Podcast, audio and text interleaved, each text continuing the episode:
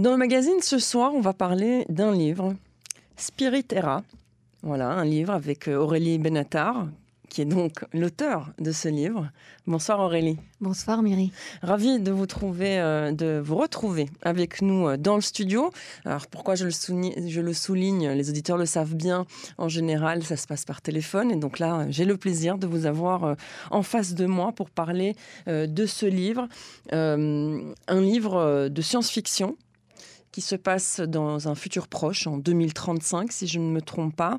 Euh, un livre qui parle euh, à la fois euh, des problèmes écologiques que l'on rencontre aujourd'hui, mais qui sont pires en 2035. À la fois, cela parle de l'adolescence, puisque c'est autour de cet adolescent. Je vais vous laisser faire un petit, le petit pitch du livre avant de rentrer euh, un peu plus en détail sans révéler pour autant évidemment il faut que nos auditeurs euh, aient l'envie de prendre le livre en main et, de le lire alors je vous laisse voilà donnez-nous un petit pitch un petit début de, de l'histoire de ce livre alors effectivement, en 2035, un anonyme qu'on appelle le protecteur envoie sur les réseaux sociaux un message qui annonce la création d'une intelligence artificielle qui a prévu en fait la fin du monde pour dans deux ans. Nous sommes en 2035, donc en 2037. Et pour apporter un petit peu la preuve de, euh, de l'authenticité de, de, cette intelligence artificielle, il prédit trois catastrophes planétaires qui vont se passer, tremblements de terre, euh, inondations.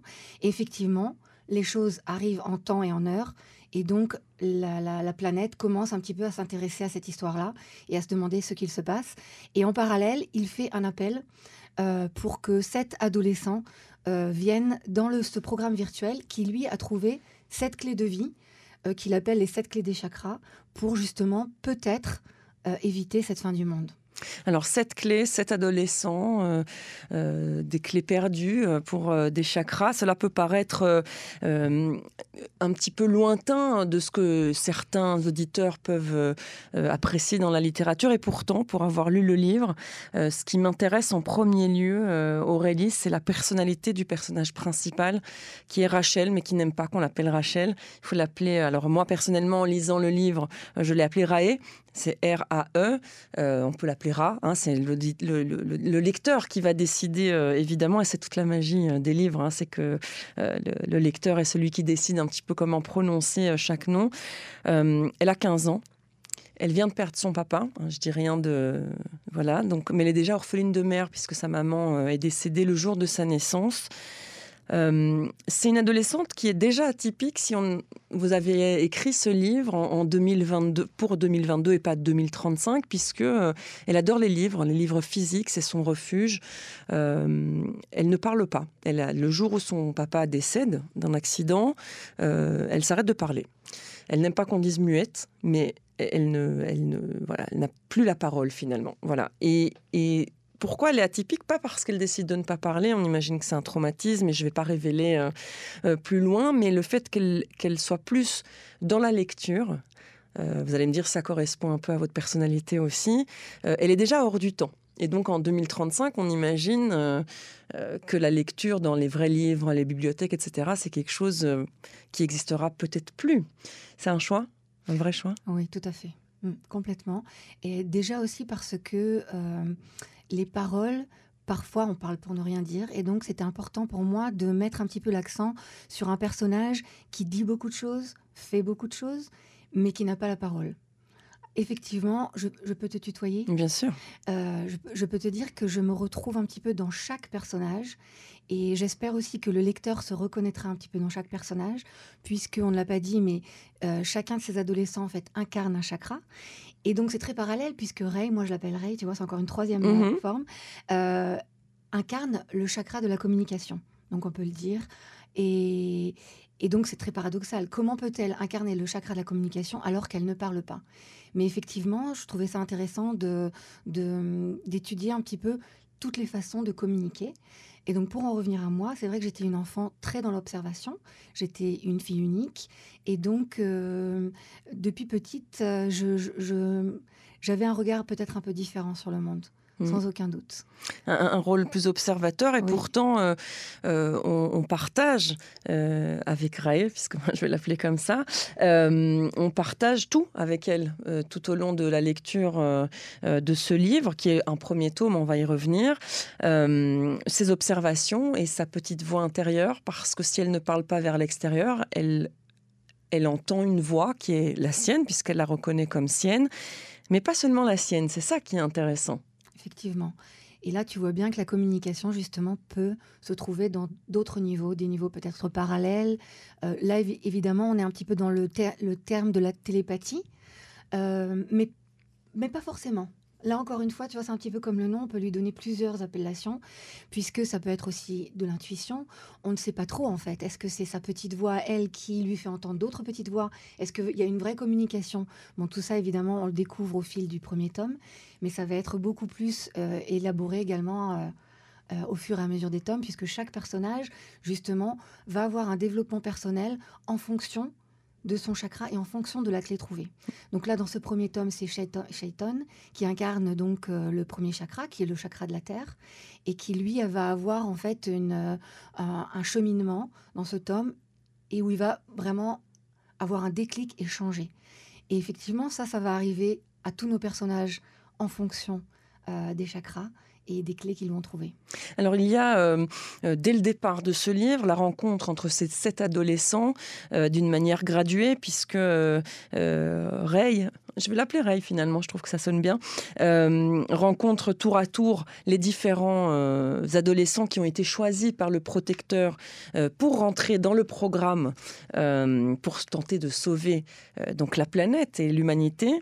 Ils ont deux ans pour le faire, hein, vous l'avez dit. Il y a donc Ray, Ali, Hélène, Alpha, Keiji, Stepan et Shaiton. Ils viennent d'horizons différents. Ils ont chacun une personnalité bien propre euh, euh, qu'on rencontre dès le départ. Hein. Dès le début du livre, on comprend euh, les, différentes relations qui peuvent se nouer entre chacun et, vous l'avez dit, peut-être se reconnaître dans chacun et en même temps affectionner plus l'un que l'autre en fonction de son propre caractère. Ouais, alors ça c'est très intéressant parce que justement j'ai fait un live euh, il y a quelques jours avec Léona, qui est une autrice formidable qui a écrit Audacieuse, qui est un, roman euh, de coaching pour les femmes justement, pour leur euh, développement personnel.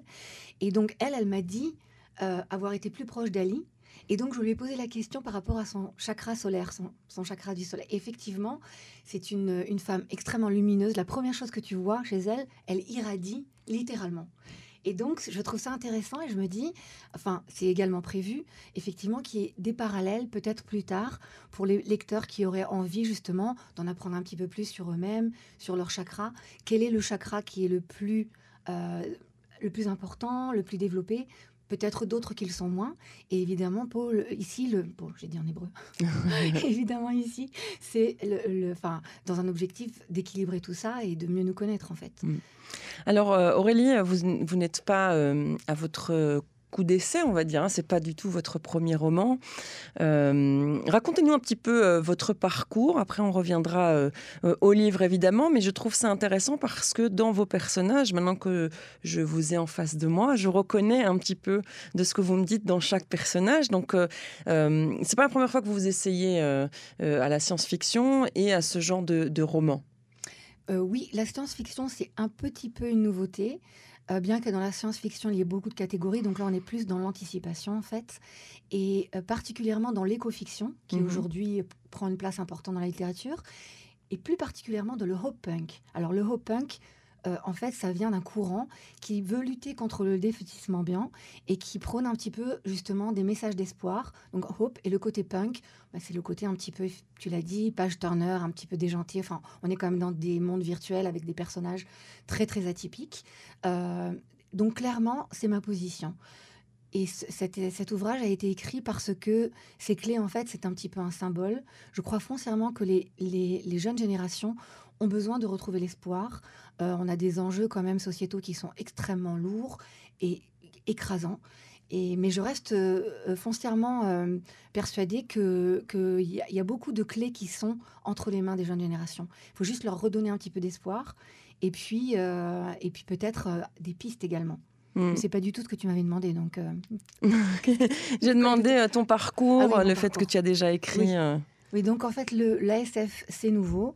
Mon premier roman était un thriller, enfin un polar plus exactement, Un corbeau 36.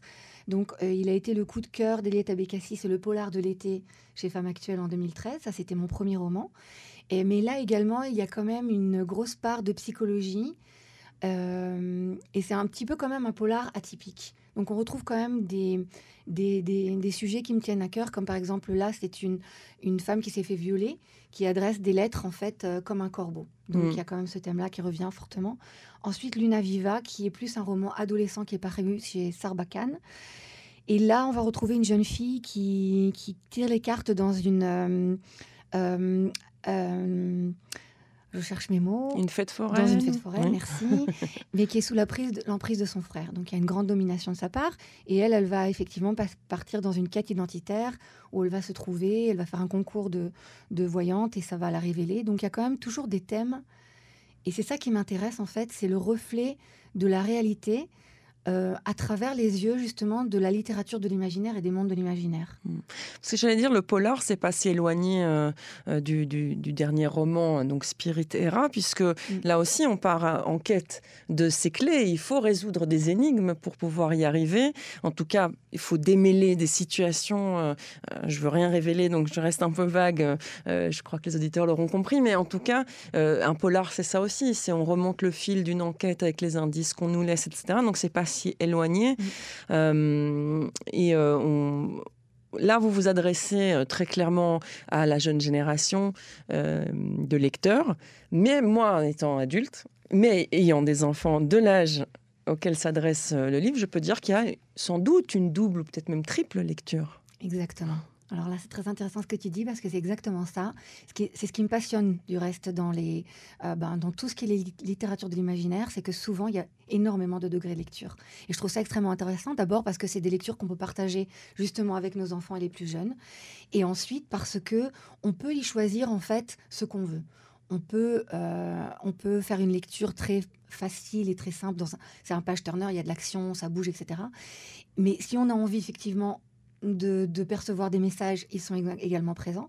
Et puis, il y a également le côté des clés, où là, il, peut y avoir également des, réponses qui sont plus dans la spiritualité peut-être, ou en tout cas, en tout cas, des pistes. Et c'est ça que j'aimerais, tu vois, c'est qu'il y ait des discussions autour de ça, qu'on en discute, qu'on discute justement des clés de demain, qu'on discute des nouvelles valeurs de demain, que ce soit autour de l'écologie, mais pas que, euh, également autour de l'humanité. Euh, quel monde euh, voulons-nous pour nos enfants? Mm. Quel monde, eux, veulent-ils pour eux-mêmes? Mm. Et ce qui est intéressant, c'est que ces sept adolescents qui ont donc été choisis par le protecteur euh, sont retirés du monde hein, au début du livre pour s'entraîner. Ils ont euh, un petit peu d'entraînement avant d'affronter les sept mondes qui les attendent.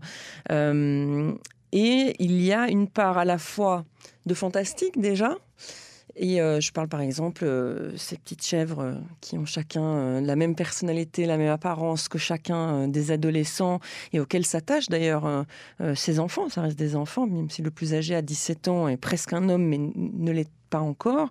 Et à la fois des moments très drôles où on retrouve vraiment les adolescents même d'aujourd'hui et leur langage aussi. Hein. Vous utilisez beaucoup le langage de, de ces adolescents.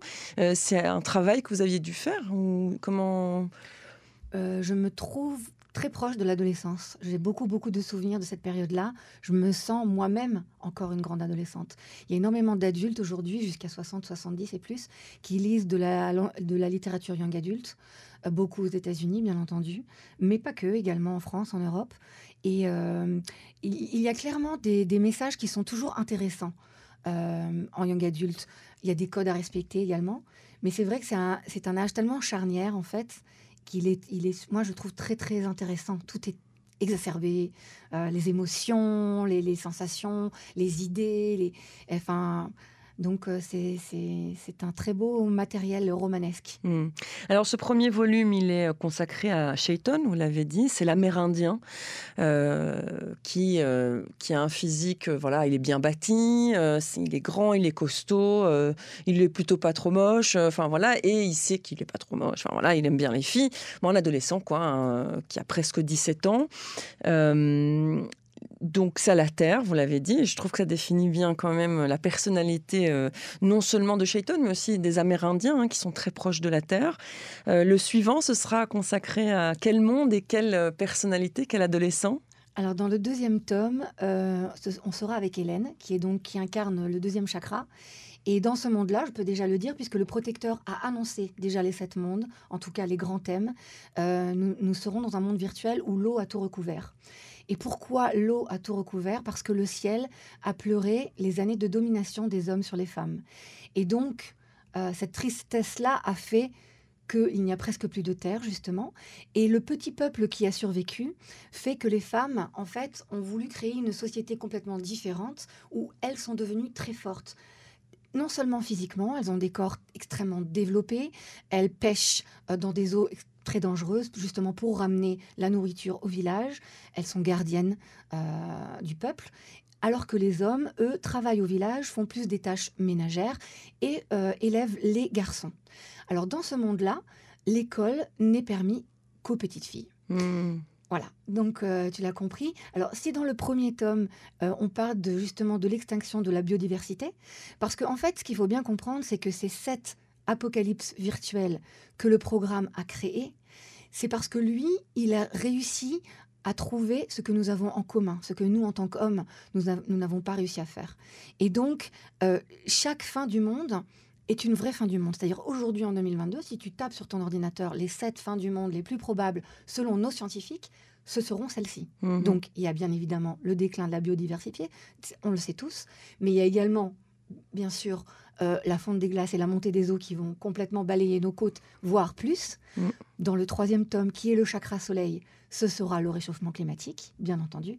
Et on monte comme ça au fur et à mesure des chakras. Ce qui est intéressant, c'est que tout ça correspond parfaitement à la symbolique de chaque chakra. Mm. Et c'est vraiment entremêlé et, c'est complètement le reflet. Donc c'est assez, assez dingue. Enfin, moi, ça, me surprend moi-même, en fait, euh, ces parallèles.